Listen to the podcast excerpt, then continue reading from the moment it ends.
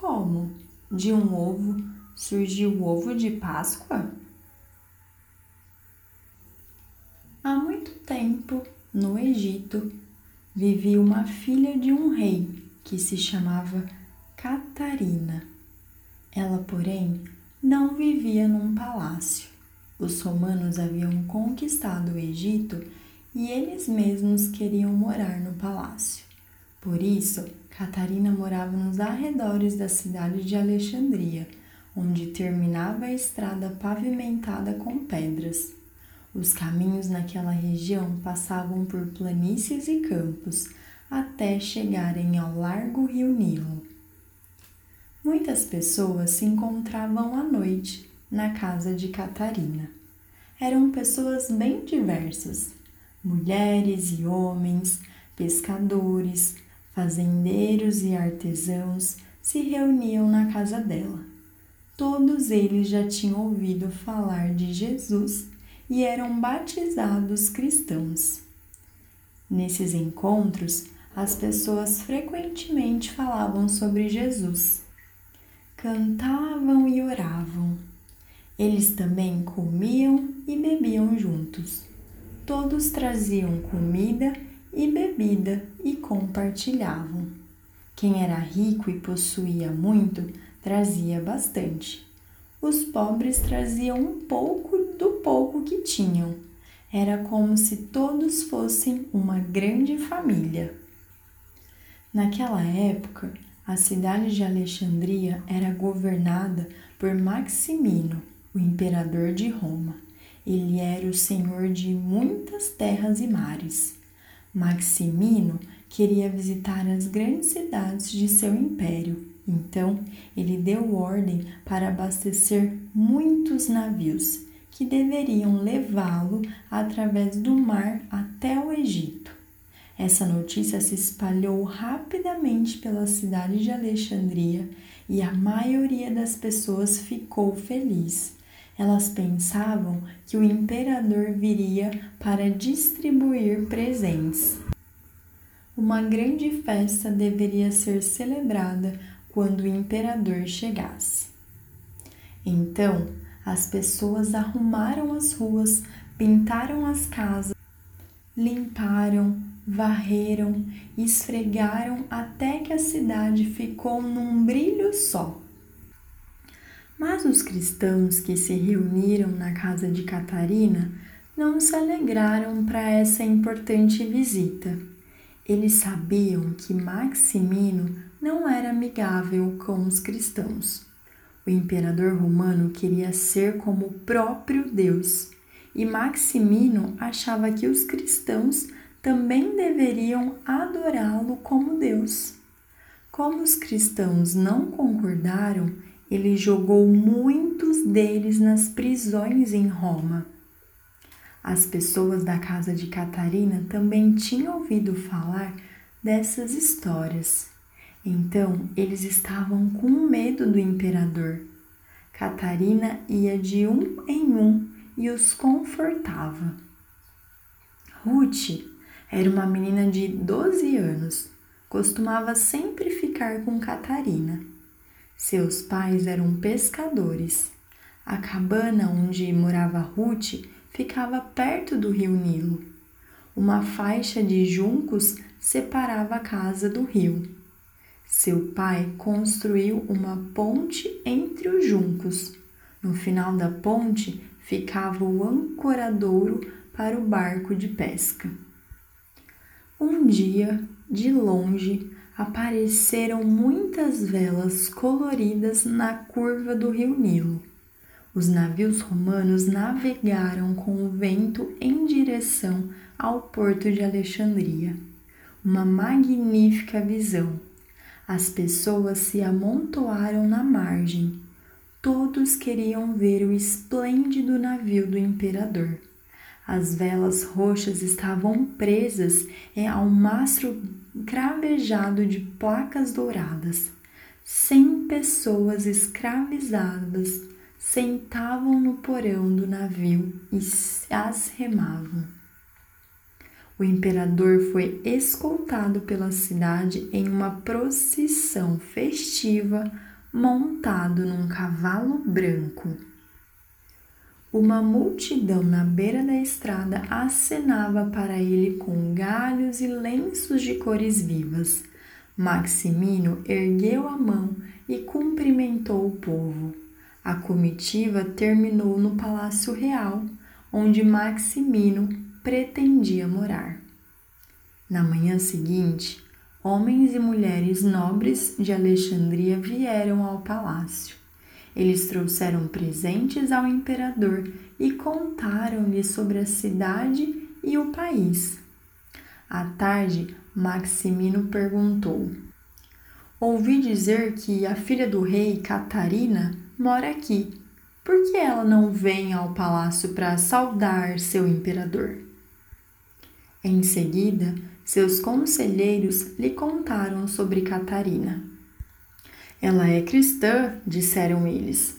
Talvez ela tenha medo do imperador. Mande buscá-la, ordenou Maximino.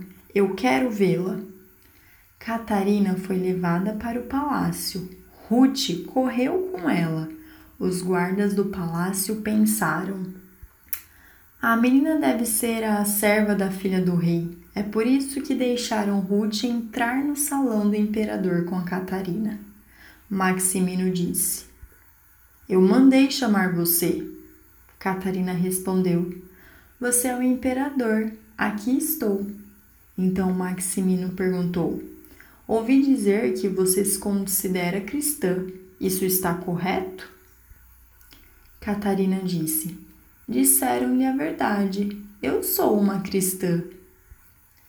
Então Maximino pediu a ela: Sente-se e me fale sobre o seu Deus. No início, Catarina não sabia por onde começar, mas depois ela relatou ao imperador sobre o nascimento de Jesus fora dos portões da cidade de Belém e sobre a visita dos reis do Oriente que viajaram pelo deserto para adorar a Jesus, dos enfermos que Jesus curou, dos famintos aos quais ele deu pão, das pessoas necessitadas que encontraram o apoio dele, dos pobres e desesperados que tiveram uma nova esperança através de Jesus. Catarina contou tudo isso ao imperador.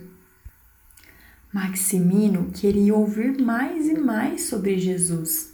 Já fazia tempo que havia anoitecido. A lua brilhava pela janela do salão.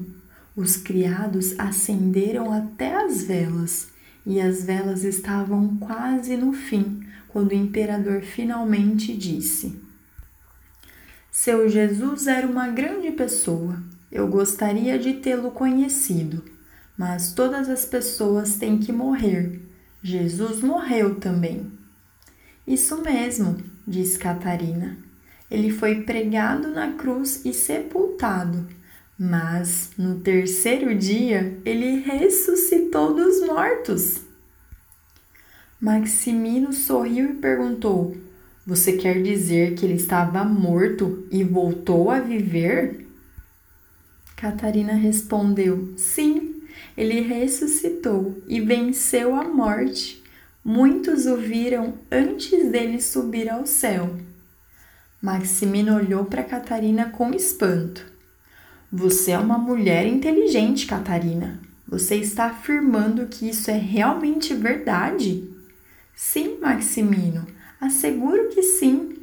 Então o imperador riu alto e gritou: Ah, só vou acreditar nessa história se você me mostrar como pode despertar a vida de uma pedra. E agora, desapareça, longe daqui com suas histórias impossíveis. Catarina voltou para sua casa. Todos os seus amigos estavam esperando por ela há muito tempo e ficaram muito felizes quando ela finalmente chegou. Ruth aconchegou-se a Catarina e disse: Fiquei muito assustada no Palácio Real. É bom termos chegado em casa, sãs e salvas. Catarina relatou o que viveu no palácio. Imaginem, concluiu. Catarina, apenas se eu conseguir mostrar a vida surgir de uma pedra, só então, nesse caso, Maximino acreditará que Jesus ressuscitou dos mortos. Ruth ficou triste e disse: O imperador está pedindo algo impossível vida aparecer de uma pedra. Ninguém pode conseguir fazer isso. No dia seguinte, a menina veio correndo para Catarina e a chamou. Venha, Catarina, eu quero mostrar algo lindo para você. Catarina foi com ela. Ruth e a filha do rei passaram pela cabana da família de Ruth e correram para o campo de junco. Ruth colocou os dedos sobre os lábios para Catarina fazer silêncio. Ela apontou para os juncos.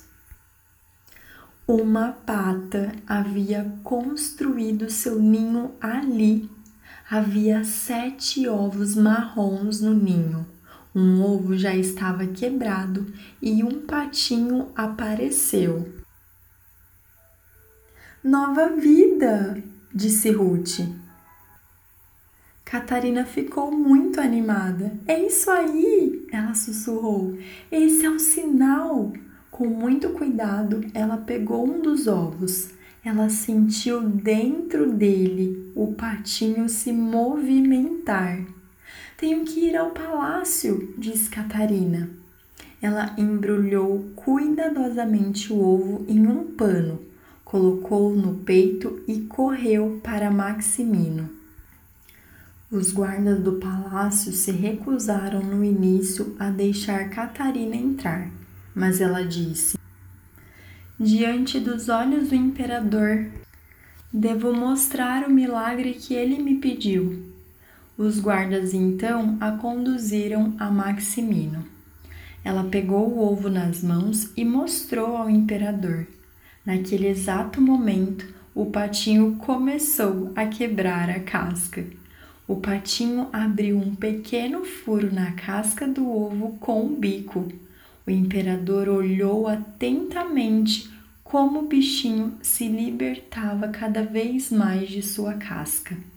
Finalmente apareceu nas mãos da filha do rei um pequeno patinho amarelo. Nova vida! disse Catarina. Maximino ficou em silêncio por um longo tempo e olhou. Claro, ele viu imediatamente. Não era uma pedra que Catarina estava segurando em sua mão, mas o imperador entendeu o que estava acontecendo diante dos seus olhos. Uma nova vida saiu do ovo aparentemente morto disse ele sussurrando. O imperador Maximino tornou-se muito pensativo. Catarina e Ruth rapidamente carregaram o filhote de volta para o campo de junco e colocaram-no cuidadosamente de volta no ninho. Desde então, o ovo se tornou o símbolo da Páscoa. Quando as pessoas se presenteiam com os ovos na Páscoa, elas se lembram deste símbolo.